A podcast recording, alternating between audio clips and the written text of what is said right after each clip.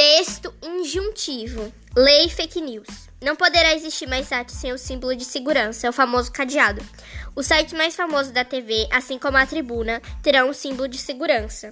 Será recomendado assistir mais TV por ter uma fonte mais confiável.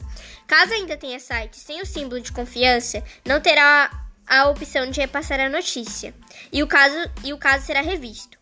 Se houver algum problema quanto a isso, o indivíduo irá pagar 800 reais, dependendo da gravidade do ocorrido.